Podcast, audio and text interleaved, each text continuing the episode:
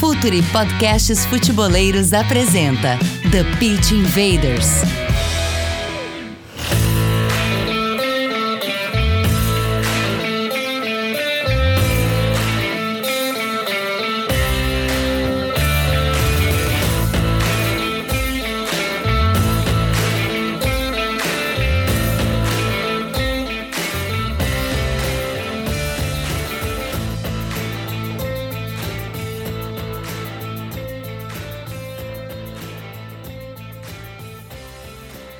Olá, futeboleiros! Olá, futeboleiras! Chegou sexta-feira, dia de The Pitch Invaders. Sejam muito bem-vindos a mais um episódio, episódio 200, e que participou com a gente em 2018, logo depois daquele título da Sul-Americana com o Atlético Paranaense. Passou aquele período, ainda foi campeão de Copa do Brasil, trabalhou no Corinthians, trabalhou no Grêmio, trabalhou mais recentemente no Ceará. Tem muita coisa para nos contar. Muito tempo sem se falar aqui no The Pitch Invaders, então muito bom ter ele mais uma vez aqui com a gente. Tudo bem, professor? Seja bem-vindo aqui ao The Pitch Invaders. Tudo bem, Gabriel? Um grande prazer estar participando do programa uma vez mais. É muito legal falar de futebol, ainda mais num papo mais leve, descontraído, sem aquela pressão dos holofotes assim próximos da gente. Então, muito legal falar contigo, falar com o Douglas aí. Estou à disposição para a gente bater esse papo aí e falar de bola. É, conhecer mais o que, que o professor trabalhou nos últimos meses, entender um pouco mais esses últimos trabalhos, as suas ideias, conhecimento, a busca pelo conhecimento, tudo mais. Douglas, seja bem-vindo aí a mais um TPI, tudo bem? Opa, Gabriel, tudo bom, cara? É, prazer também estar falando com o professor Tiago, né? Primeira vez, né? Da primeira, da primeira vez que ele teve aqui eu não tava. E é isso aí, cara. Aprender um pouquinho mais de bola, né? Tudo que a gente quer todo dia aprender um pouquinho mais de futebol e vamos tentar aprender mais um pouquinho hoje.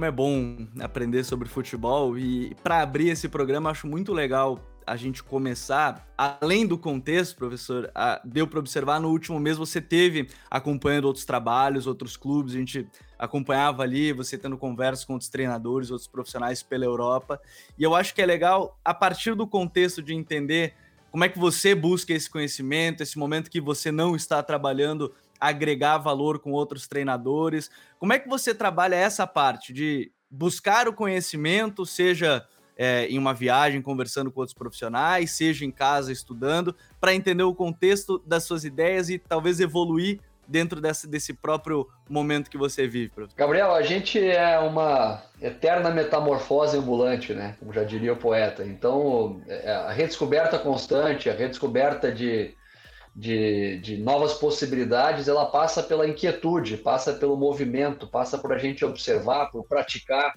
por situações de tentativa, erro, acerto. Né? E eu sempre né, construí a minha trajetória pessoal e profissional pela persistência, pela caminhada. E, e essas últimas visitas que eu tive a oportunidade de fazer, principalmente na Espanha e Portugal, foram nessa busca incessante por conhecimento, mas também por observar com os próprios olhos a gente fica um pouco distante aqui na Sul América, né, de, do mercado europeu, fala através da imagem, né, fala muito pelo que a gente absorve através dos jogos, das imagens, das entrevistas. O conhecimento está à disposição, hoje a gente tem muito acesso a treinamentos, a, a, a situações que são, né, através do, do, dos vídeos, dos canais, a gente consegue ter muito material, muito acesso, mas nada como estar lá, né, como estar presente no centro de treinamento, como estar presente conhecendo a estrutura dos clubes, como estar presente falando pessoalmente com os treinadores, com dirigentes, com atletas de níveis diferentes, de, de culturas diferentes, uh, ver em loco né, a La Liga da primeira divisão, a segunda, ver jogos Champions em loco, algo diferenciado, ver, desfrutar do evento desportivo como um todo sabe? Isso faz a gente uh, enriquecer o nosso, o nosso, o nosso cardápio, enriquecer a nossa, nossa, nossa visão do macro sobre o processo, sobre o futebol. E também, de, de certa maneira, mostrar que estamos no caminho, né? estamos caminhando numa, numa, numa linha que não estamos distantes do que está sendo produzido a nível mundial em outros países. A gente tem uma síndrome, né, uma certa síndrome de vira-lata aqui no Brasil, de que aqui no Brasil a gente não faz, não produz, não, não, não tem conhecimento tão aprimorado como se tem em outros lugares, e eu, eu penso diferente. Eu penso que a gente tem caminhado muito em direção a um conhecimento que é global hoje do jogo. É, as, grandes, as grandes particularidades são, ou melhor, as grandes diferenças são as particularidades de cada lugar. O Brasil, a gente carrega muitas particularidades, muita especificidade em relação a, a como é conduzido o futebol, a como, como se joga o jogo aqui em função de calendário, de distâncias, de clima, de diferenças continentais que a gente enfrenta aqui, além das culturais, né? E pude ver com os meus próprios olhos nesses, nesses, nessas visitas aí que, em termos conceituais, a gente tem muita proximidade, mas as particularidades, as diferenças né, que cada, cada lugar tem acabam fazendo a diferença para se ter um jogo melhor jogado e um jogo não tão bem jogado em alguns momentos como acontece, né? E a gente acaba batendo muito nisso, né? Ah, o Brasil o jogo é mais lento, é mais difícil, os treinos, os, os trabalhos não são tão qualificados, os times não são tão organizados, lá tudo é melhor, mas existem, existem ingredientes que colaboram para que isso também aconteça de maneira mais qualificada pelo menos nas visitas que eu fiz, tanto em Espanha como em Portugal. É, professor, aproveitando que o Gabriel falou de contexto, é, em três dos seus quatro trabalhos, o senhor chegou num contexto é, até um pouco diferente do que acontece no Brasil. No Brasil, nós temos uma média, uma rotação de técnicos muito alta, né? É, e o senhor chega em Corinthians, Grêmio e Ceará logo após três trabalhos a longo prazo, né? De Carilli, Guto e Renato. Eu queria saber como é o trabalho, dia a dia, o método do senhor para estabelecer o método de jogo do senhor num local que já tem uma cultura estabelecida, porque a gente sabe que é um pouco complicado, né? Eu queria saber como é. Esse papo é legal, Douglas, porque uma coisa é o que eu desejo, outra coisa é que eu tenho condições de aplicar naquele momento, né? E a gente acaba entrando numa, numa rota de colisão em alguns momentos, porque a, a, a minha essência me carrega para um tipo de jogo. A minha essência me, me faz querer treinar os atletas com uma característica que me moveu e que me levou ao mais alto nível. Só que em alguns momentos aqueles atletas não estão receptivos a esse tipo de informação, aqueles atletas ou o ambiente às vezes não está receptivo a dar o tempo necessário para você implementar certas ideias, porque toda implementação de ideias ela parte de um pressuposto de que você apresenta, você pratica, você executa, você colhe feedback através daquele resultado que teve, resultado ruim ou bom a curto prazo, e depois, mais uma vez, reapresenta o feedback, exercita e executa uma vez mais até que você vá criando um comportamento a longo prazo e que aquela equipe, aquele grupo de trabalho, aquele clube comece a exercitar os conceitos que você acredita de maneira uh, natural, sem pensar, sem ter que pensar sobre aquilo. E aí a gente bate na barreira do tal do tempo e resultado, não são coisas que andam juntas, né? Não são, não andam numa linha paralela. Você tem que apresentar resultados imediatos, é performance, isso aí, ninguém, ninguém tem dúvida disso. Só que a implementação para ideias um pouco mais complexas, ela tem um certo tempo de carência. E é legal que agora existem treinadores que vêm de fora e que falam muito sobre o que a gente fala há muito tempo, né? Ah, precisa tempo, precisa tempo, precisa repetição. Ah, mas os caras rodam o time toda hora. Por quê? É porque os caras não conseguem ter ah, ah, os jogadores frescos para apresentar um futebol de alta intensidade. Só que a gente vem falando isso há muito tempo, cara, sabe? Então, essa compatibilidade, é, é, é difícil você encontrar né, é, um clube que você consiga ter tempo uh, e, e, e, as ideias convergirem para o mesmo caminho. Então, qual que é o meu princípio básico? É apresentar um modelo de jogo de acordo com o que eu acredito, sabe? Tanto em Corinthians como no Grêmio, eu cheguei com a ideia de apresentar minha ideia de jogo, uh, apresentar o que eu imagino em termos de futebol, em termos de característica. Uh, no Corinthians foi algo muito particular, porque uh, além, além de uma mudança cultural nas ideias de jogo, a gente teve um torno de 90 dias de trabalho e aí a parada para o lockdown de pandemia, sabe? E aí são 100 mais de três meses. Aí voltamos e trabalhamos mais dois meses e meio de trabalho. Né? E aí, então você tem muitas quebras de sequência de trabalho, além de toda aquela evolução que existe um clube daquela magnitude, daquele tamanho, a pressão imediata por resultados, porque as pessoas, de maneira geral, imaginam que você por ter tido sucesso com o trabalho anterior, você vai ali, vai apresentar as mesmas ideias, com pessoas diferentes, em contexto diferente, vai colher rapidamente o mesmo resultado. E não é assim que funciona na prática, nenhuma, nenhuma esfera. Né? O Grêmio é algo muito parecido, são cinco anos de um trabalho sendo realizado de uma maneira, com uma característica, uma condução de gestão, uma condução de dia a dia de treino, e, e são momentos de transformação do clube como um todo. E aí você trabalha 72 dias, que eu trabalhei no Grêmio, onde 30 dias nós só ganhamos, só ganhamos durante 30 dias. Aí passamos 12 dias dentro de um hotel, trancados com Covid, eu e uma parcela do, do time e uma parcela da comissão técnica. E aí voltamos para 30 dias, onde disputamos sete jogos e tivemos cinco derrotas e dois empates. É, então, é uma quebra de trabalho depois de, de 42 dias, sabe? Onde você não tem resultados e parece que aqueles 30 dias foram os 30 dias que a gente acabou com o clube. É, ali as coisas desandaram e que a gente é o responsável por tudo que aconteceu de ruim naquele momento. Então, futebol ele é muito, ele é muito né, passional e tratado de uma maneira muito momentânea, muito rápida. A memória é muito curta, sabe? E o Ceará eu considero um trabalho de longo prazo, porque foram sete meses no Ceará. Para mim já é longo prazo, pensar no contexto brasileiro. Em algum momento eu cheguei a ser o quarto, acho, treinador com maior longevidade agora nos últimos meses aí no, no trabalho. Então, olha a loucura que a gente vive, sabe? Então, hoje eu tenho procurado é apresentar minhas ideias e procurado clubes, cara, que hum, se identifiquem mais com a minha característica de jogo, sabe?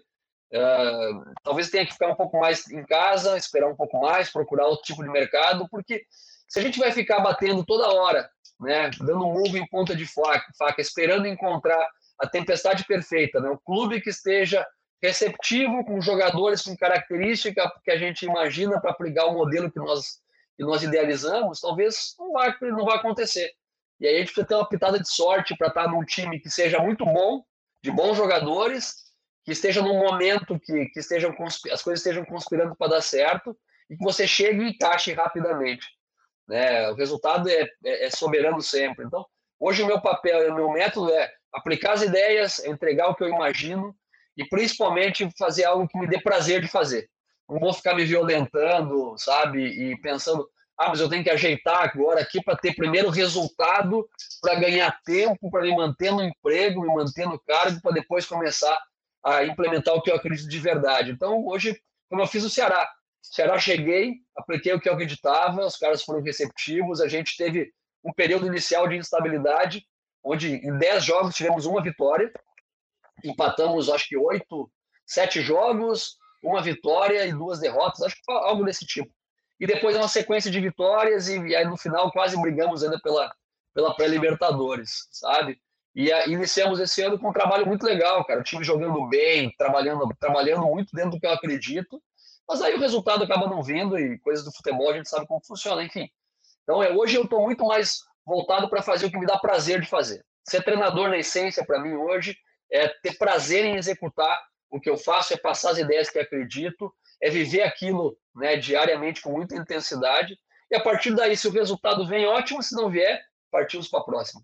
E, e ao mesmo tempo, né, Thiago, a gente tem aí, você viveu, acho que os dois extremos no sentido de Nordeste e Sul, de trabalhos onde você tinha viagens longuíssimas, né?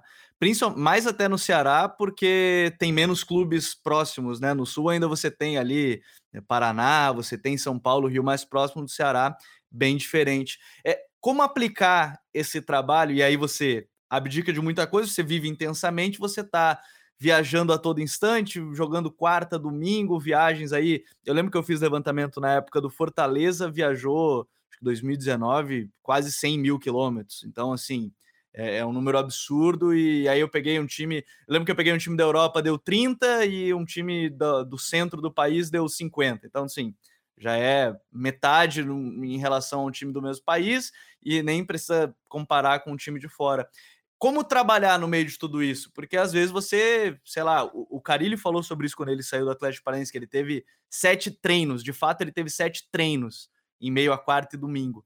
É, em meio à viagem, como treinar ou como trabalhar isso tudo, Thiago? Você treina o time que não vem jogando. O foco é você investir muita energia em quem não vem jogando. Isso é o nível de treino, né? Mas a nível de condução de grupo, cara, tu precisa ter jogadores, precisa ter grupo grande, precisa ter muito elenco. E normalmente os clubes do Nordeste não têm o mesmo patamar de investimento financeiro para conseguir ter 23, 22 jogadores num nível muito parecido. Você tem jogadores, né, lá, sei lá, 14, 15 jogadores num bom nível, e depois você completa o grupo com jogadores da base, caras que podem estar ali para entregar, entregar o básico, entregar a performance né, não ideal, mas entregar o que pode ser entregado. Então, é, hoje eu penso que você tem que ter uma sobrevivência física para conseguir suportar, suportar isso. Eu acho muito difícil sabe? Muito difícil repetir uh, que os clubes do Nordeste consigam ter uma campanha grandiosa. Para mim, o Fortaleza no passado, cara, foi ponto fora da curva, sabe? Foi ponto fora da curva pelo que aconteceu.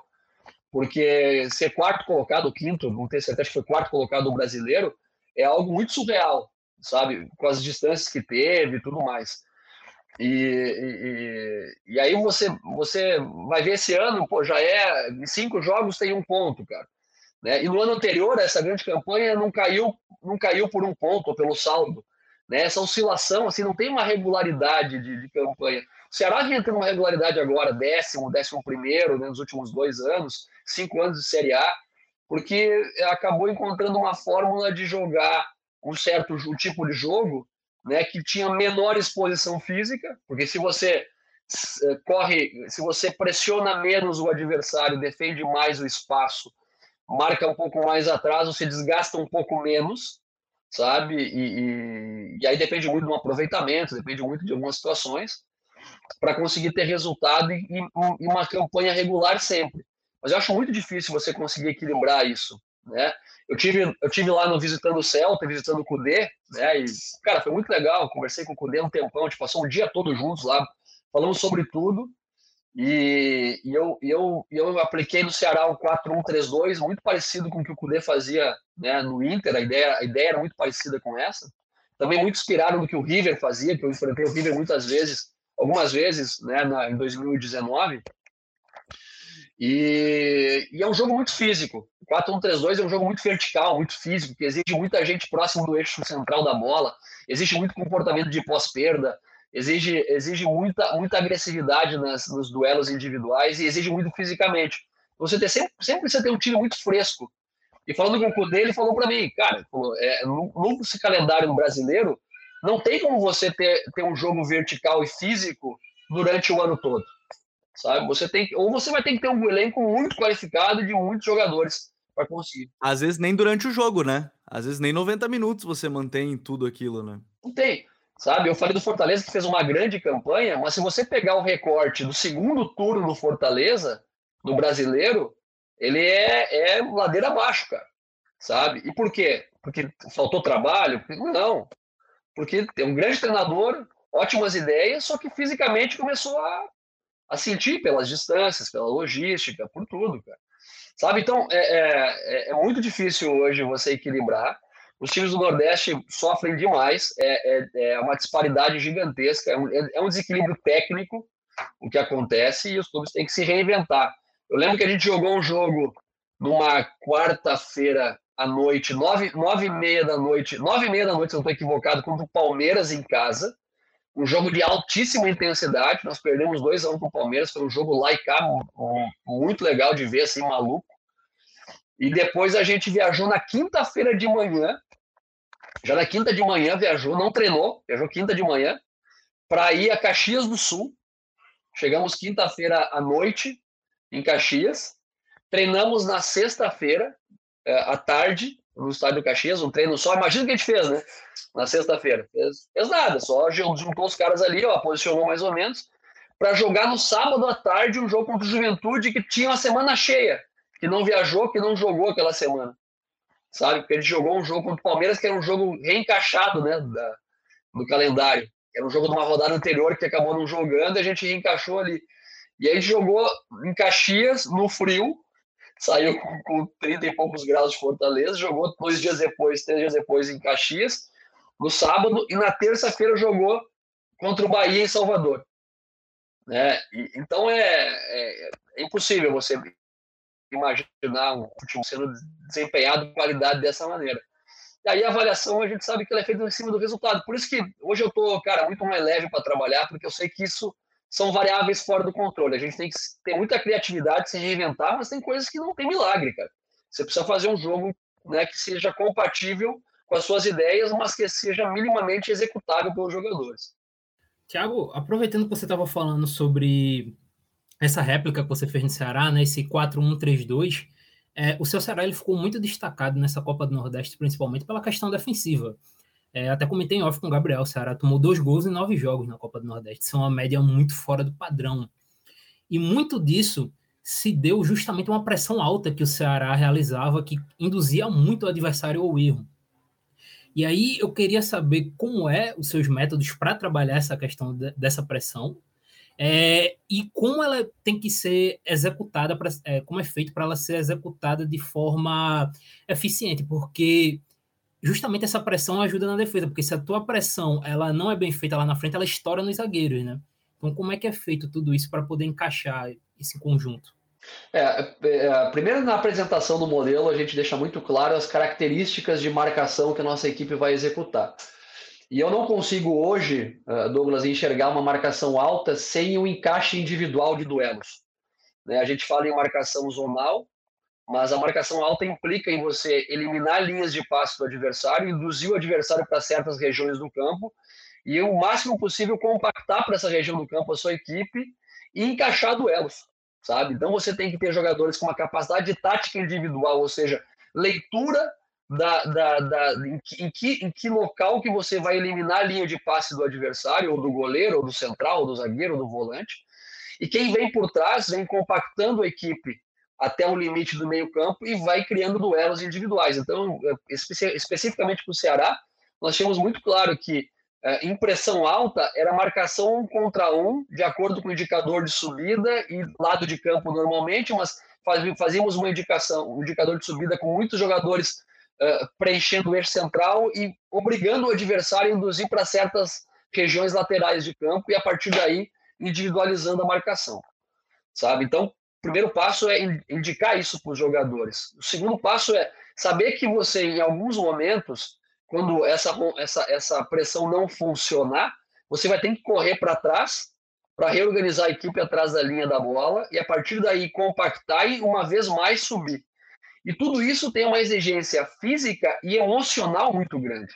Então, além do trabalho da execução no campo, que é de você mostrar e praticar essas pressões, você tem que praticar a pressão no tiro de meta, você tem que praticar a pressão quando você está num bloco mais médio ou mais baixo para sair desse bloco para pressionar o adversário e pressionar essa pressão a partir do e, e, e, treinar essa pressão a partir do momento que você perde a bola, reorganiza e pressiona de novo.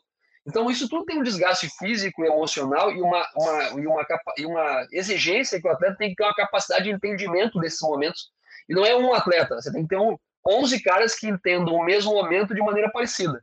Isso, e aí está a complexidade da repetição e da execução. Por isso que a, a apresentação da proposta através do exemplo, do vídeo, e esse vídeo ele pode ser feito através da animação com bonecos, pode ser feito através da, da exemplificação através de outras equipes, pode ser através do próprio treinamento que você faz, o feedback e mostra para os caras no dia seguinte ou no próprio dia do treino, como eles estão executando, onde estão as ações certas e erradas. É, essa execução, essa amostragem e depois a repetição vai te levando ao comportamento de, de, de padronização. Né? Então, esse, esse é um comportamento que a gente treinou muito com o Ceará. Só que o desafio aí, cara, tá na manutenção. Porque a complexidade está em você mostrar para o atleta que muitas vezes ele vai correr, vai pressionar, mas não vai ser ele o cara que vai recuperar a bola. E aí você hoje vive um mundo de individualidades, cara. Sabe? O jogador ele é um ser individual dentro do campo. Então você imagina você sendo atleta, você correr, correr, correr, correr, pressionar, pressionar, pressionar e não tocar na bola, sabe? Aí você recupera ou faz uma ação coletiva que você fechou uma linha de passe do lado oposto, que quem roubou a bola que estava no outro lado, e o cara que roubou a bola verticalizou e aquele cara conseguiu ter uma ação ofensiva e tu não participou de nada disso. Como é que tu te sente em relação a isso? Então o papel do treinador é, é, é mostrar a importância de quem está longe da bola, de como foi importante esses como foram, foram importantes esses caras na participação coletiva que resultou num gol ou numa recuperação de bola. E aí você precisa ter jogadores coletivamente muito, muito predispostos, porque cansa, sabe? E se eu transferir isso para as ações com bola, fica mais evidente ainda, porque as pessoas pensam que com bola você descansa. É uma mentira, com bola você cansa muito. Porque ofensivamente um jogo vertical exige que você crie muitos movimentos sem bola, de ataque à linha, de ocupação de espaço, de desmarque, para não receber, para não, para não tocar na bola, sabe? Então esse jogo coletivo, esse jogo de movimento, exige jogadores com saúde física, com saúde emocional e mental, para entender que eles vão ter que fazer isso, né? Para não entender, para não tocar na bola, e que daqui a pouco dois ou três ou quatro caras vão ser destaque, mas outros sete ou oito vão ser coadjuvantes nesse processo todo. Então é um processo de treino, mas é um processo de convencimento através do resultado, através das ações que são colhidas nos jogos. E aí o que está a complexidade, você ser esse gestor das vaidades também. Eu acho que, é, assim, Thiago, nessa questão, me chama muita atenção quando você fala da, da parte do sem bola e da questão da individualidade das pessoas, porque acho que me parece algo mais, como você falou, da sociedade atual. Ela está cada vez mais né, individualista nesse sentido. É, é o maior desafio que se tem o treinador, além do convencimento do grupo, que a gente estava conversando no início, de trabalhar com 30 cabeças diferentes, 30 pessoas que pensam diferente, mas esse convencimento do sem bola é a maior dificuldade que você vê, assim, pô, é o mais difícil, é o cara que você tem. Aí você tem que convencer mesmo o atleta. Essa é a parte mais complicada do trabalho, talvez? É a parte mais difícil, com certeza. Sabe que eu tenho, eu tenho um analista em casa, que é meu pai, né? Meu pai é um analista de futebol de, de plantão. Então, algumas vezes é engraçado porque a gente fica discutindo, falando de futebol, brinca, e às vezes eu, eu, eu, eu, eu até, a gente até discute, porque ele fala, pô, tu botou o time para trás. Eu falei, cara, é diferente você olhar pela televisão, olhar até no estádio de fora, e entender que existem comportamentos que fogem ao controle do treinador, sabe? Então ninguém coloca o time para trás. Você existem ciclos dentro do jogo que às vezes o adversário te empurra para trás, às vezes o jogador é, mentalmente fraquejou naquele momento e, e, não deu o que podia dar ou, ou desistiu de algum lance e você acaba sendo empurrado, né, por circunstâncias que fogem ao seu controle. E aí eu costumo dizer que é diferente você analisar de fora e você tá na frente de 35 caras, olho no olho, a dois metros deles, e falando para eles: você tem que fazer isso, você tem que fazer aquilo, você errou nisso, você errou naquilo, você precisa melhorar assim, assado. É diferente. Né? Tem muito, muito cara que, que acha que é fácil. Você para na frente de 35 caras ali que, tem experiência no futebol, são caras de alta performance, de temperamento e personalidade forte, e você administrar esse tipo de cara olho no olho. Então, essa capacidade é, é, é, é diferente. É diferente você estar ali no, no, no, ao vivo. Por isso que hoje o atleta, o, o treinador está cada vez menos empoderado. Por quê? Porque quem está de fora facilita, dizendo, ah, devia ter feito isso, devia ter, ter feito aquilo sabe? E o atleta absorve isso. A gente nunca erra, né, Thiago? A gente nunca erra, a gente tá aqui de fora, é mais fácil. Não, vocês são invictos, Gabriel. Vocês estão sempre invictos, cara. Vocês nunca têm comprometimento com a derrota, cara. Porque se você der uma opinião, acho que deveria ter colocado fulano e não der certo, ah, passou. Agora, se der errado, né? Passar certo, você der errado. Eu falei, ah, tinha razão. Se der errado, você não tá aí com as, com as, lava as mãos. Então, assim, claro que isso é, do, isso é do jogo, não tô, não tô, não tô querendo nenhum tipo de filosofia barata aqui, sabe? Mas é, é, é, é, hoje o atleta ele tem um staff na volta dele, de assessor de comunicação, de mental coach, de preparador físico, de personal training, muitas, muitas vezes na sua casa, uh, do seu agente, dos seus familiares, que estão nutrindo ele de informações que fazem bem para a performance individual dele. Sabe? E aí o papel do treinador hoje é convencer esse cara que ele tem um papel coletivo no processo. E aí a dificuldade é, eu tenho acesso a esse cara duas horas, no máximo três horas no dia. E o detalhe, são 35 caras que eu trabalho. E eu não consigo ter duas a três horas de acesso ao mesmo cara todos os dias. Porque eu falo com todo mundo ao mesmo tempo sabe? Então você ter esse trabalho formiguinha de estar tá toda hora na cabeça do cara é uma competição que, que ela é ela é ela não é não é como chama a palavra? Ela não, ela não é leal sabe? Se eu tenho três horas com os cara com o cara as outras 21 horas ele está com alguém sabe? Sendo sendo bombardeado pelo pelo Instagram pela internet pelos pelos analistas pela família por todo esse staff. Então Esse é o desafio, velho. O desafio é convencer os caras. E como é que os caras são convencidos? Primeiro, pela qualidade do trabalho, pelo discurso. Se o cara enxerga que o treinador tem conteúdo. Tá? Segundo, o momento. Se o momento é favorável. Pô, esse treinador, cara, esse cara tá num bom momento, sabe? O time tá bem com ele, então não adianta ir contra porque é, Mandurinha não faz verão. Agora, se esse cara, se esse treinador tá fragilizado, o jogador sabe disso. Sabe? O jogador sabe disso. Se ele está fragilizado pelo resultado, se ele está fragilizado pela opinião pública, o jogador sabe disso. O empresário do jogador sabe disso também, sabe? E aí começa a gerar aquelas dúvidas. Por isso que a única coisa que defende o treinador é o resultado, sabe? Por mais que eu tenha capacidade de trabalho, publicamente, a única coisa que defende o treinador é o resultado. Por isso que eu fico muito feliz por onde eu passei, uh, ter construído uma relação com os atletas, cara, que foi top.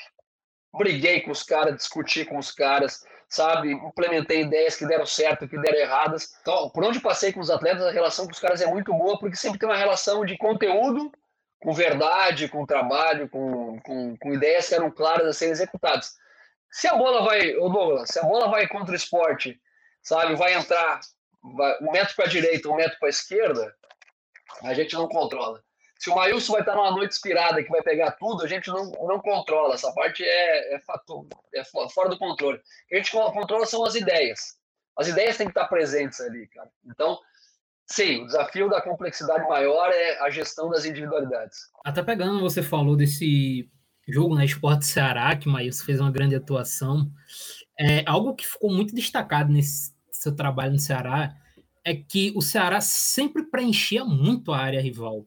É, várias vezes o Ceará colocava quatro, cinco jogadores dentro da área. É, eu queria saber é, sobre o trabalho no dia a dia para é, colocar na cabeça do jogador essa importância dele preencher a área e assim é, o trabalho no dia a dia com os atletas que não são atacantes, né? Porque nem sempre o atacante vai estar preenchendo a área. Vai ser um volante, vai ser um lateral, vai ser um meio campo. Então como é que funciona essa questão e a importância em si de encher a área de jogadores a seu favor. É, é uma questão de probabilidade, né? Quanto mais jogadores você coloca na área, maior a chance de alguém desses jogadores encostar na bola para fazer o gol.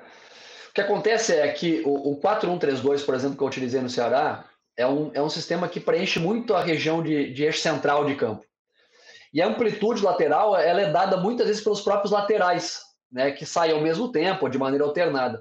Lógico que as movimentações depois dentro da, da sistemática se você vai deixar um jogador da linha de três mais aberto e o lateral vai vir por dentro, isso aí acaba acontecendo de maneira mais, mais natural. Uh, agora, se você tem muitos jogadores do eixo central e você consegue, através dos corredores laterais, chegar mais vezes, porque se você preenche o eixo central, naturalmente o adversário, para defender, ele vai preencher mais o eixo central também. Então, os corredores laterais ficam mais abertos e você consegue entrar lançado nesse espaço. Então, nessas bolas laterais, Normalmente, o tipo de, de jogada que acontece são bolas de cruzamento. Então, você precisa ter muitos jogadores dentro da área para finalizar. E, estando com muita gente pelo central, você está numa linha reta para aproximar da área. Lógico que você tem que empoderar os jogadores para isso. Então, eu deixar muito claro que os cinco jogadores da linha de três e os dois atacantes, todos com posse de bola, têm que terem comportamentos de atacante. Tem que terem comportamentos de atacante. E existia muito treino e muito comportamento treinado no dia a dia de ações de último terço com essa última chegada, né, com a presença diária. E aí você às vezes entra num cobertor curto, por quê? Às vezes você enfrenta adversários que te marcam com uma linha de quatro e mais um, ou só quatro na área, né, quando você entra para cruzamento final, e você entra com cinco, por exemplo. Aí você tem mais jogadores que o adversário na área, né, só que você não consegue finalizar. Consequentemente, o adversário tem mais jogadores que você aonde? Fora da área. E aí uma segunda bola cai no pé dos caras. E aí você toma a transição. Então, é, preencher a área também é um, é um propósito de arriscar, sabe? De você colocar mais jogadores lá, de você forçar mais o jogo, de você arriscar, muitas vezes tomar um contra-ataque, você muitas vezes não consegue fazer um ataque marcão eficiente, mas é comportamento treinado. E precisa também da característica dos jogadores. Né? Por exemplo, no Ceará eu tinha o, meu, o meu, jogador de centro, e, e no 3-2 né, é difícil porque esse cara da linha de 3 do centro, ele, ele, ele tem que ser um cara com capacidade na fase defensiva de compor, às vezes, lado a lado com o volante. Então não basta ser só um meia de criação. Tem que ser um cara que tenha capacidade de, de, de chegada, né? Eu te falando do Cudê no Inter, era Edenilson. Fazia isso, se bate e volta, chegava lá na área, depois voltava para compor, né? Jogava pela linha de lá, aberto ou por dentro, enfim. Então no, no, no, no Ceará eu tentei o Sobral, fazer esse cara. O Sobral é um cara que tem chegada, tem saúde, mas, cara, ele parecia que tinha, tinha muita dificuldade de pisar na área. Não é a praia dele, pisar na área para fazer gol. Né? Então você tem que ter caras com característica para isso. Né? Quando você não tem atacantes de lado com característica de muito gol, você tem que ter caras de eixo central que tenham isso. Né? Então, é, por exemplo, por que, que, eu, por que, que eu optei por jogar com dois atacantes do Ceará? Porque eu vi o Vina com o cara com mais capacidade de fazer gol do Ceará. Né? E, e deixar esse cara longe da área é um desperdício. Esse cara tem que estar mais perto do gol. E ele continuou fazendo. Eu chego no Ceará, ele está num momento que está meio complicado, e comigo ele voltou a fazer gol, ele voltou a ser o protagonista que sempre foi. Né? E a partir daí ele começa, a gente começou a, a resgatar a equipe também. Uh, e esse preenchimento área era fundamental para uma equipe que queria ser mais ofensiva. E a gente conseguiu fazer. Se tivesse tido um aproveitamento um pouquinho melhor ainda, Douglas, talvez tivéssemos tido mais sucesso na Copa do, do Nordeste. Fomos eliminados por CRB no empate com 0 a 0 onde tivemos nove chances claras de gol, sabe? E aí, aquilo que eu falei antes, a bola é um metro para a direita, um metro para a esquerda, cara, aí você não controla isso, mas o preenchimento de área é fundamental nesse sistema, né, nessa ideia. É, eu queria deixar mais gente perto do gol. Então, a linha de três mesmo, quando você deixa os caras de lado um pouco mais próximos da área, eles estão mais perto para chegar e para invadir essa região de campo. E tem mais gente também para atacar os espaços, para o jogo mais técnico de combinação curta, sabe? Que me, que me agrada, tra transformar a bola no eixo central do jogo. O Flamengo do Jorge Jesus era assim, não sei se você vai lembrar. Era o primeiro volante era o Arão, a linha de três era quem? Gerson, uh, Everton Ribeiro e Arrascaeta. E os dois da frente eram, eram, eram o Bruno Henrique e o, e o Gabigol. Mas aproximava muita gente do eixo da bola, né? Esses caras estavam sempre perto da bola, só que tinha muita qualidade técnica para aproximar e jogar. Né? E, aí, e aí que se falou até ah, o cara resgatou o futebol brasileiro. É que tipo, o futebol brasileiro sempre se caracterizou para jogar no 2-2-2. Né? E aí tinha muita gente próximo da bola sempre. Então era um jogo mais técnico realmente, sabe? Então, é, é, só que vai, vai, vai em caminho contrário do jogo mais de posição, onde você deixa jogadores mais fixos em posições de amplitude, sabe? E, consequentemente, você trabalha mais vezes a bola para encontrar os homens livres no tempo certo e aí enfrentamentos de jogadas individuais, rompendo linhas no tempo, no tempo certo. Esse jogo que eu propus do Ceará e que se identifica mais com a minha característica pessoal é um jogo mais vertical, que até mesmo numa bola longa, num jogo de ligação direta, você tem bastante gente pelo eixo central preenchendo para disputar a primeira, a segunda bola e já verticalizar uma vez mais. Que é um pouco que a gente fazia no Atlético Paranaense também, em 2018, principalmente. Fala futeboleiros, tudo bem? Eu espero que vocês estejam gostando do episódio de hoje. Mas antes de seguirmos com esse bate-papo, eu quero fazer um convite para vocês. Se você quiser receber conteúdo exclusivo no site, ter acesso às matérias fechadas, vai lá na aba Club e faça parte do Futuri Club por apenas R$ 12 mensais ou até mesmo em planos semestrais com desconto ou até mesmo anuais você ainda vai ter direito a desconto nos cursos do Futre. Então, fique ligado. Além disso, eu quero lembrar para vocês que esse episódio também tem o apoio do Futre Pro, o departamento de análise e mercado do Futre. Seu time gasta menos dinheiro e ganha mais jogos. Para mais informações, mande um e-mail para comercial@futre.com.br. E, e essa lembrança, eu, eu, o Thiago, você falou agora do Atlético, e me vem assim que todos esses seus trabalhos mais recentes, eu vou pegar o Atlético, o Corinthians, Grêmio, o Ceará, cada um tem uma peculiaridade no modelo, seja no sistema tático, né? Por exemplo, 4-1-3-2 que você usou no Ceará, ou o próprio 4-2-3-1, 4-3-3 em alguns momentos com, com o Atlético Paranaense, com o Grêmio 4-2-3-1 mesmo, mas com outra característica. É, isso você considera o mais importante também? É é, não ficar preso a algo. A gente falou logo no início, né, de estar tá sempre ser uma metamorfose, como você falou.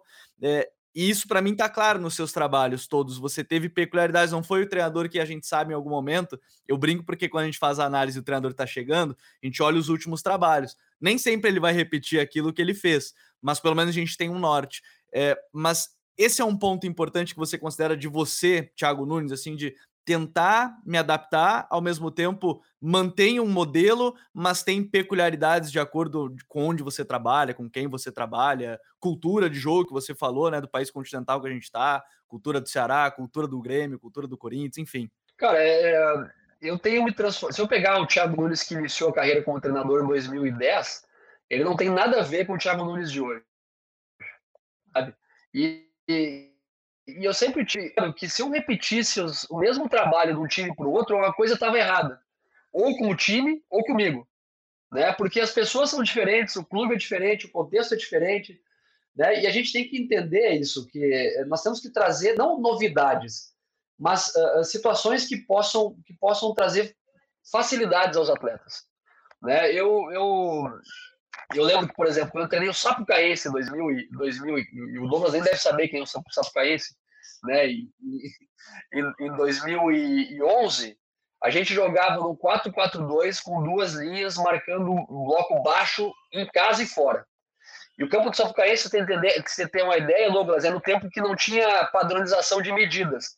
Então o campo devia ter 90, 98 de comprimento por por 66, era, o campo, era uma caixinha de fósforo.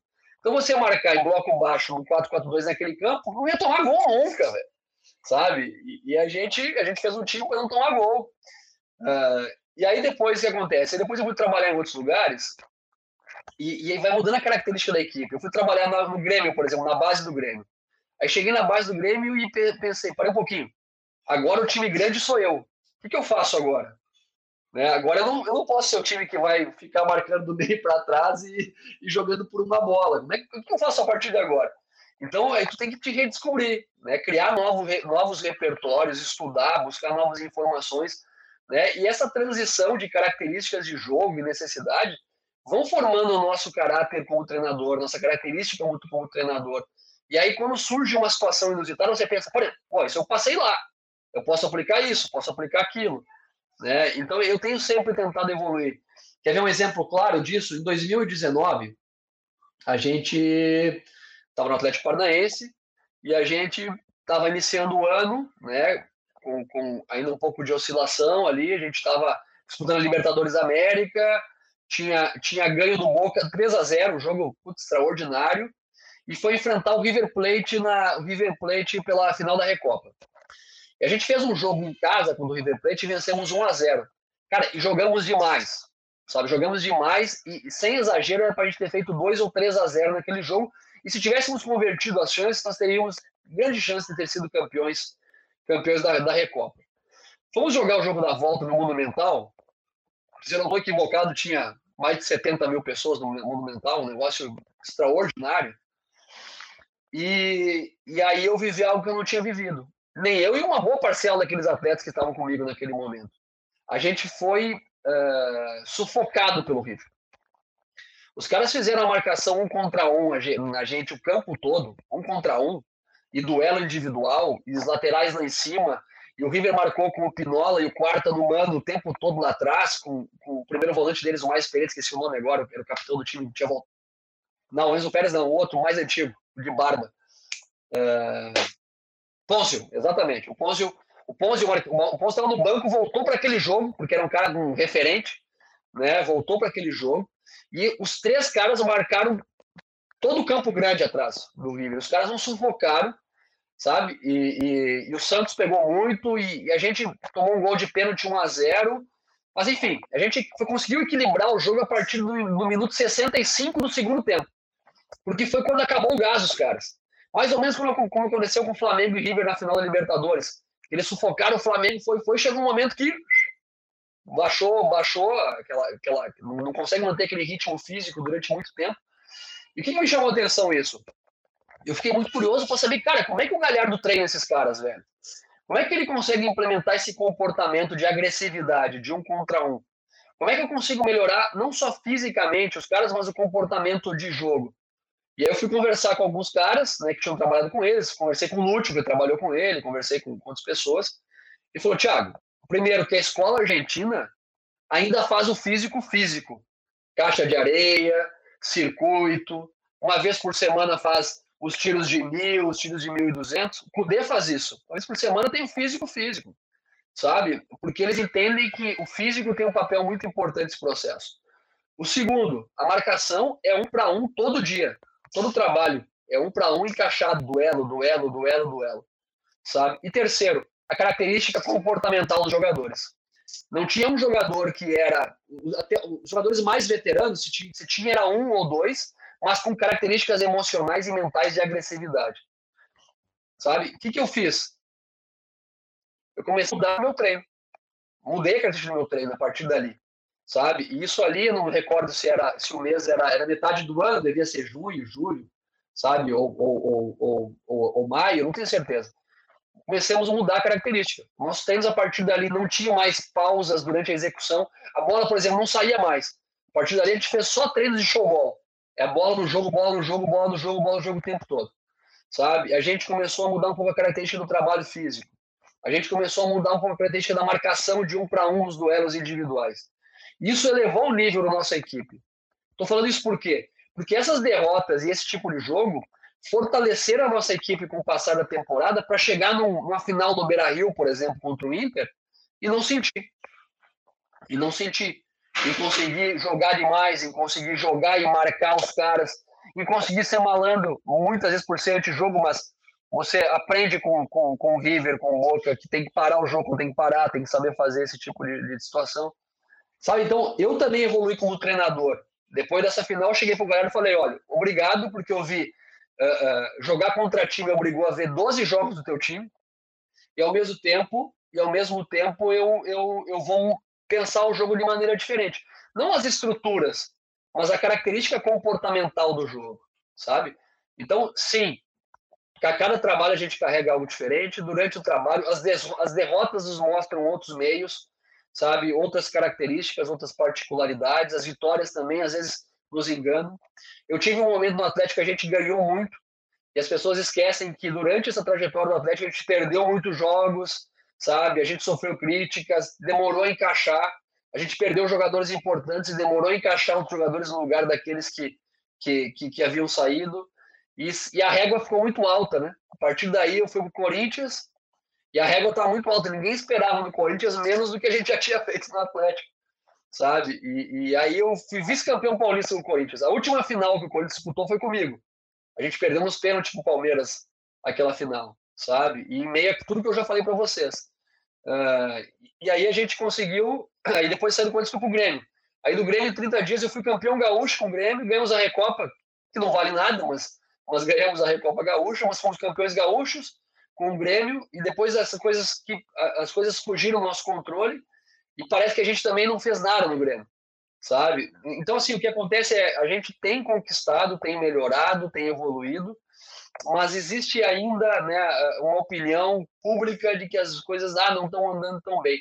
Mas voltando para a tua pergunta essencialmente é a, mudança de time para time ela existe, é comportamental, ela é técnica, ela é tática, ela é física, ela tem que acontecer a cada trabalho. Viajei, né? Viajei, respondi mil coisas ao mesmo tempo. Não, mas respondeu. Eu acho que é legal, até porque pegar esses outros exemplos que você citou. A história do River, por exemplo, já mostra mais ou menos o que, que é a ideia, né? De os outros também nos têm que apresentar, né? Não, e Gabriel, eu, eu posso compartilhar. Tem como compartilhar um, alguma coisa aqui, não? Tem, tem. Vamos botar, vou, vou mostrar um pouquinho, até para tentar exemplificar daqui a pouco para a galera que está vendo um pouquinho do apanhado geral assim, de algumas, algumas imagens. assim. Por exemplo, aqui na primeira fase de construção, vocês estão vendo? Uhum.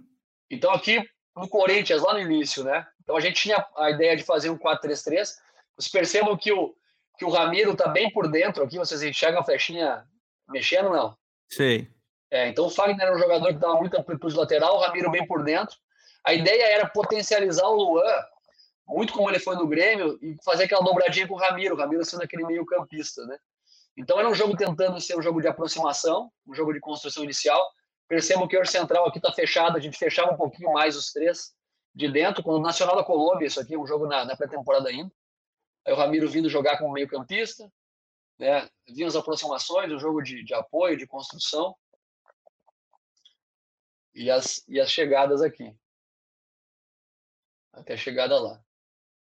Aqui já numa outra, numa outra característica mais na frente, aqui o jogo contra a ponte pelo Paulista, bola saindo na, bola saindo na mão do Cássio, né? Também, ó. A gente vai ver aqui no lado direito o Matson, o menino da base, que eu coloquei a jogar, vindo flutuar por dentro, na troca com o Luan. E aí a aquisição do jogador mais aberto, na opção de um contra um. E aí um, um gol de, de, finalização. Isso aqui pensando em primeira fase. Aqui com o Ceará, ó, ó Douglas. Então aqui o, o Gabriel, faz, o Gabriel fazendo o homem livre, um jogo de apoio, porque ó, a linha de três vinha flutuar muito aqui o, o Zé Roberto. E aí já um jogo, um jogo de ataque a última linha aqui. Né? E, a, e percebam a chegada, a quantidade de jogadores chegando na área que a gente falou do Douglas. Aqui, aqui por exemplo, contra o, aqui com o Grêmio, ó. aqui já no 3-3 também, com muita mobilidade. Percebam né, a vinda para dentro, para fechar a linha.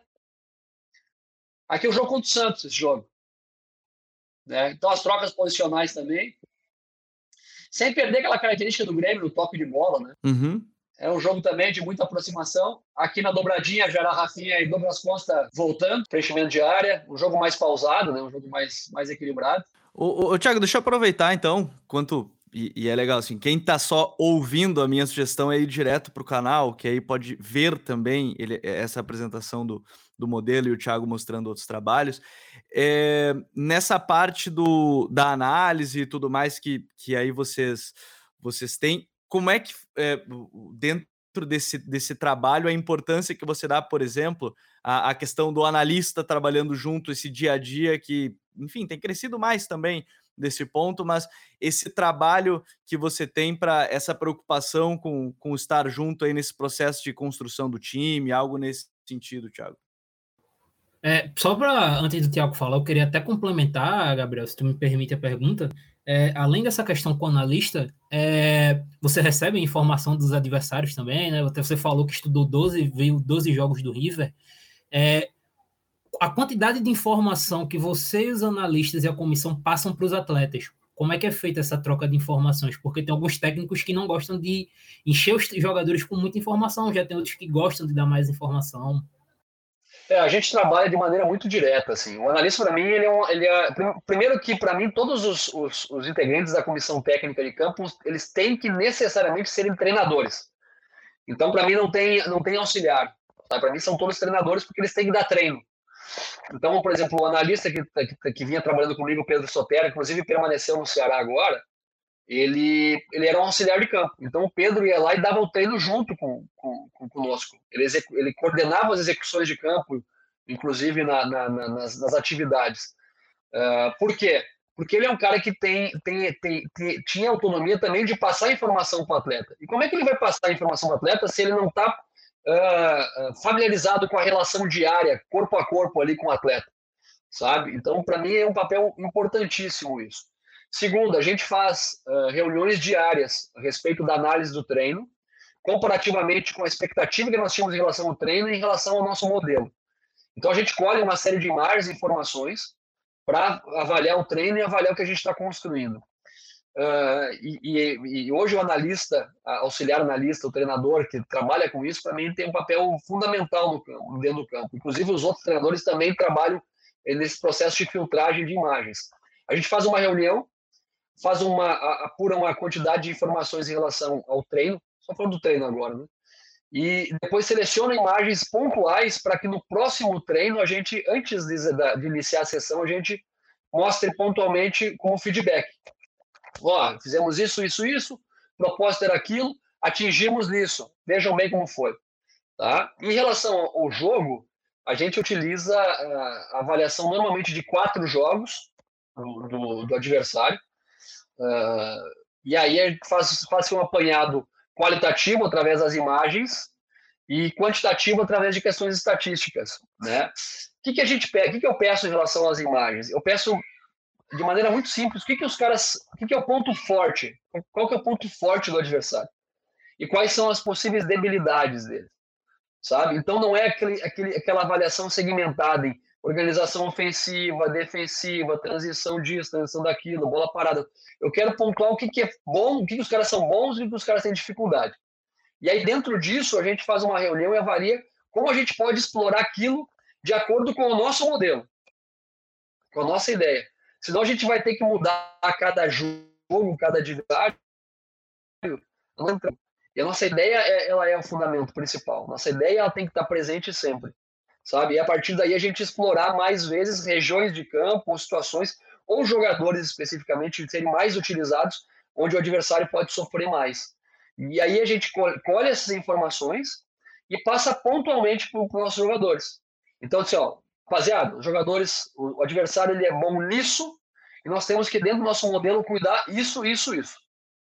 O adversário tem dificuldade nisso e nós temos que fazer essa bola chegar mais vezes aqui.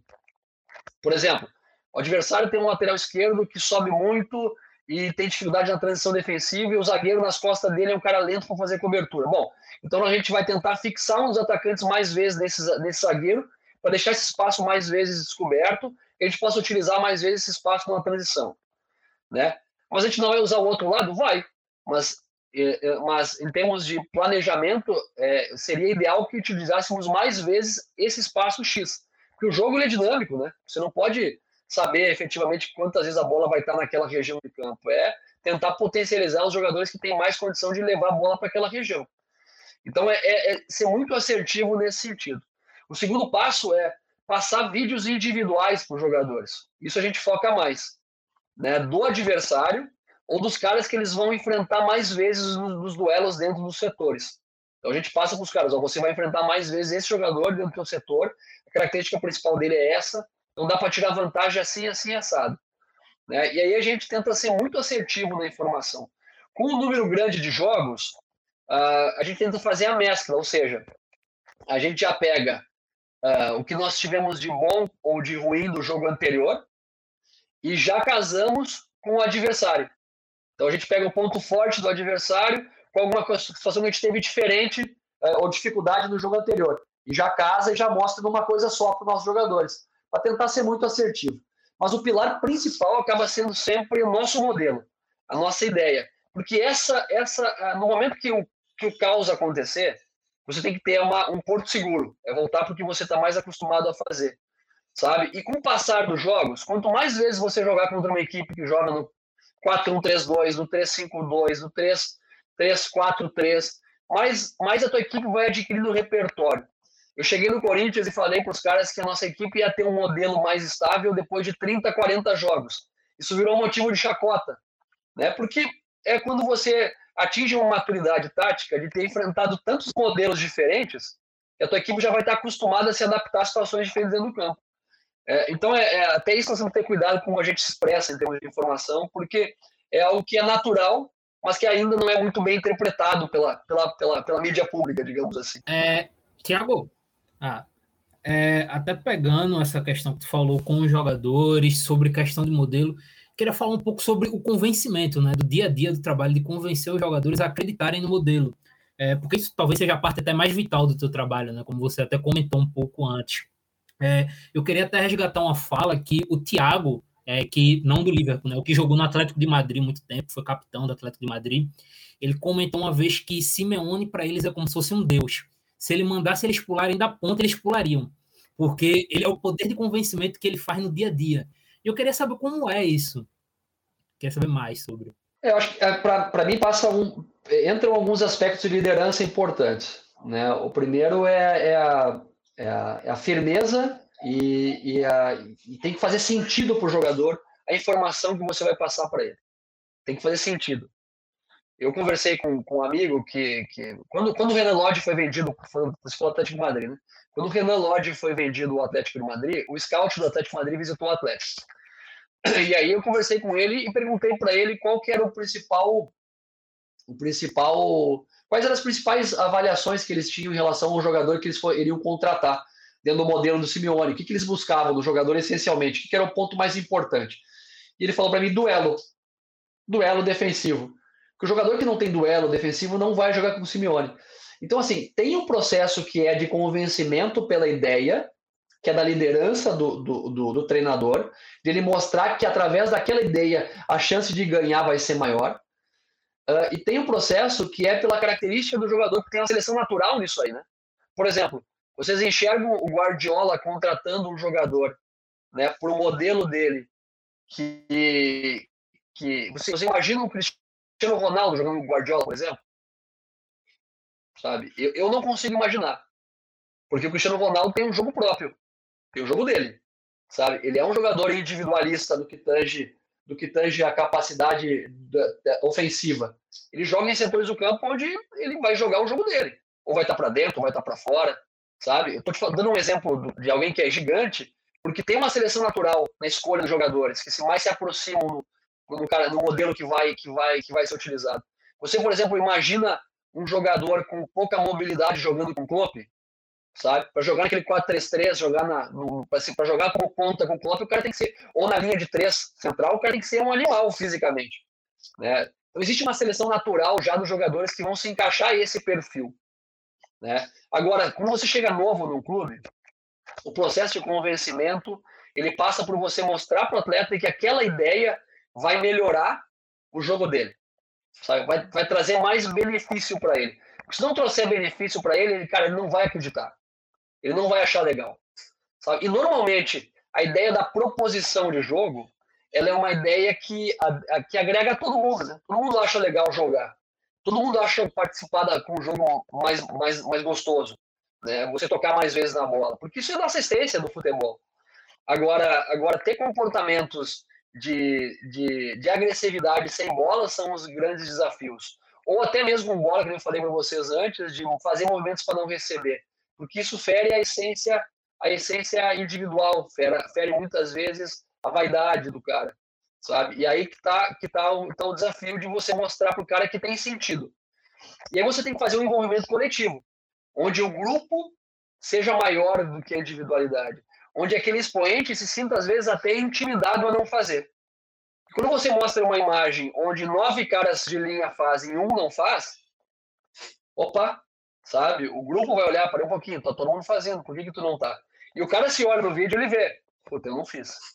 E aí você mostra para ele e fala assim, por que, que tu não fez? Ah, é, não vi, não sei o que. Bom, nós temos que melhorar nisso. Tu pode melhorar? Lógico que o cara vai dizer que pode sabe? Então, é, é a dificuldade maior está nisso. E você conseguir fazer um grupo todo conspirar para uma ideia parecida. Só que há de se ter uma, uma, uma se ter uma, uma seleção natural na característica dos jogadores nesse sentido também para te ajudar nesse processo. E aí tem algo que é fundamental para ratificar o discurso, que é o resultado, cara. O treinador tem que ter um pouco de sorte também, sabe? Além, além do trabalho, da qualificação, da execução, do discurso, você tem que ter o um resultado prático. Porque o Simeone, por exemplo, no Atlético de Madrid, ele mudou o patamar do Atlético. E, e tudo bem ele chegar no Atlético de Madrid e pedir para o Atlético de Madrid jogar daquela maneira, porque o Atlético de Madrid, quando ele chegou lá, não jogava Champions, sabe? Não disputava para competir de igual para igual com o Real Madrid ou com, com o Barcelona. E o primeiro ano ele chega numa final de Europa League já, né? Sabe? E, e, então, e aí tem outra coisa que é a característica individual dele. A gente, você deve ter visto o documentário dele, eu vi. Ele é um cara extremamente sanguíneo, um cara que vive aquilo, a carreira toda dele era esse cara que lutava, brigava, disputava, né? E, eu, me, eu me identifico mais com isso, né? Também ser um cara muito participativo nesse sentido. E talvez por ter uma formação muito mais coletiva do jogo, me incomoda a individualidade quando não quer participar, não quer se envolver, sabe? E aí causa muitas vezes as dificuldades de, de, de convergência de ideias, porque você precisa ter um jogo coletivo hoje em dia em qualquer lugar. Hoje você não vê nenhum lugar do mundo mais jogadores caminhando no campo. Né? É, é difícil para mim hoje jogar com um centroavante que fica parado lá esperando uma bola, sabe? Eu não consigo mais ver isso. Tenho dificuldade de, de jogar assim. Né? Só que das vezes é esse jogador que joga por uma bola, parado lá durante 90 minutos, é o cara que tem capacidade de fazer o gol. Porque os outros não têm essa capacidade. Então, eu acho que a, que a evolução do jogo passa por isso também. Né? Como é que você vai disputar hoje com mais alto nível europeu uh, sem ter capacidade física competitiva, sem correr no campo? Pô, eu ficava, fico pensando, fiquei pensando no, no, Palmeiras do Abel esses dias. Chegou um momento que o centroavante era o Rony, né? E aí estava no banco Daverson, William Bigode e Luiz Adriano, sabe? Será e provavelmente esses três seriam titulares em outros 19 clubes do Brasil, né? E aí como é que como é que faz, velho? Será que esses três estavam felizes de estar no banco, de jogando um jogador de velocidade? E por que jogava, jogava um jogador de velocidade de centroavante não decide estar jogando? Sabe? Será que é por acaso? É, então assim, é, esse trabalho de convencimento depende do discurso, mas depende também do resultado. Se o resultado não vem, esses três caras que estão no banco aqui, meu, eles vão te encher o saco. Sabe? Vai, vai dar problema. Né? É, é complicado. Eu fico pensando, né, agora o jogador que é estrela, ficar 90 minutos no banco. Aconteceu agora, contra o, contra o, contra o Boca. O Corinthians fez um baita jogo contra o Boca lá. O Roger ficou 90 minutos no banco, cara, não entrou. Como é que, como é, que é isso? Não é fácil administrar, isso aí é, é delicado sabe? Por isso que o resultado tem que estar presente. Se o resultado não estiver presente, cara, o discurso ele acaba também perdendo energia, perdendo força. E por isso que é bom ouvir profissionais como o Thiago, que estão lá dentro, a gente fala, né? Arriscando a pele dentro do jogo, que estão nesse dia a dia. E a gente fica muito feliz de ter conversado com ele mais uma vez aqui no TPI. Eu espero muito que ele tenha gostado. Mas antes da gente terminar o episódio, é muito importante, porque agora é hora das nossas dicas futeboleiras. The Pitch Invaders apresenta Dicas Futeboleiras.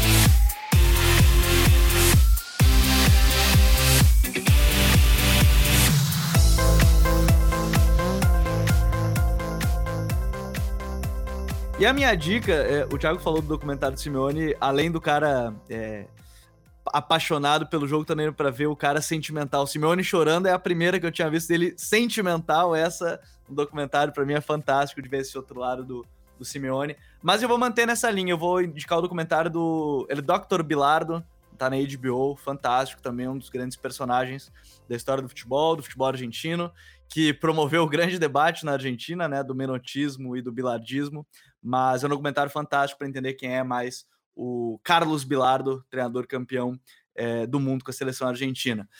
Tiago, qual é a tua dica futeboleira? Cara, eu vou pegar um livro que eu tô que eu, que eu acabei que li, que li há pouco tempo. Posso pegar dois livros aqui? Com certeza. Um, um é de futebol diretamente, que é desse cara aqui. Arsene Wenger. Tá, esse livro para mim é um livro muito bacana que mostra a trajetória dele e, e, e fala sobre futebol, fala sobre vida, sobre vários aspectos do jogo sobre uh, situações controláveis, situações que não são controláveis, sobre o que a gente deve valorizar, como ele valorizava o jogo. É um cara que tem uma história gigantesca no clube, enfim. E outro cara, esse livro que eu li, para mim é um puta livro legal de liderança também, que era esse cara aqui, ó. Sabe, que é que é top, que é do Barack Obama, né, que chama-se Uma Terra Prometida que para mim, para mim trazem inspiração assim para gente, para gente transferir muitas coisas para o jogo, para as relações principalmente.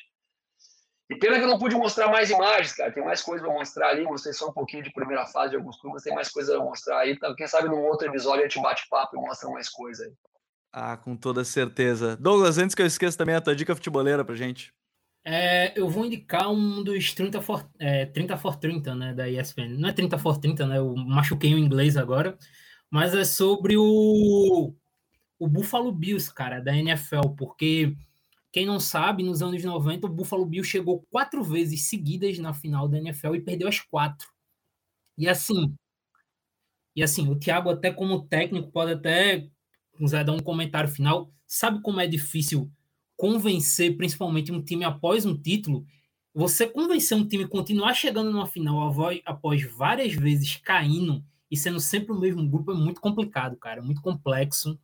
E é muito bacana que você pega não só essa questão do grupo, mas a relação que eles tinham com a cidade. A cidade gostava daquele time. Então, assim, vale muito a pena, assim, é uma hora e 40 minutos que vale muito. Você sabe, Douglas, que eu, eu lembrei agora, tu falando da, desse, desse documentário que eu vi também, achei extraordinário do, do Klopp, né? No livro dele ele fala que a trajetória dele com Mainz, né? Que ele também deu na trave três vezes, se eu não estou equivocado, sabe? E ano após ano persistindo. Então, claro que ele, ele continuou empregado, né? Provavelmente em, outro, em outras circunstâncias ele teria sido demitido.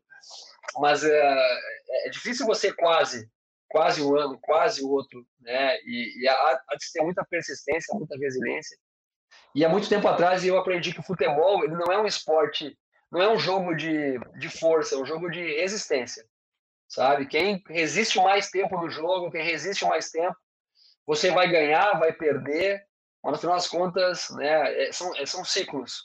Tudo é cíclico e você vai resistir o jogo no jogo é, é um grande desafio para todos nós. E eu espero muito, já que você tenha gostado desse papo. Com certeza vamos conversar mais para frente, estaremos acompanhando todo o seu trabalho. Foi muito legal que você ter compartilhado as imagens também daquela primeira fase de construção. Acho que quem acompanhou também gostou muito. Eu espero mais uma vez que você tenha gostado de ter estado aqui com a gente. Valeu, Gabriel. Foi legal também, adorei.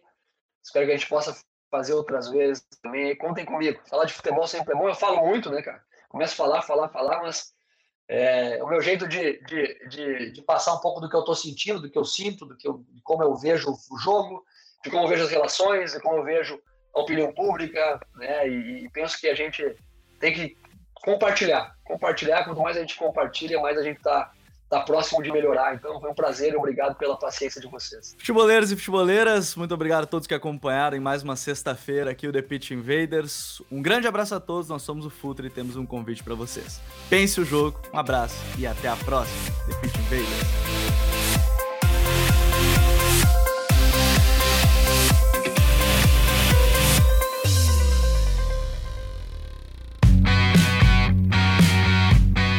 Futuri apresentou The Beach Invaders.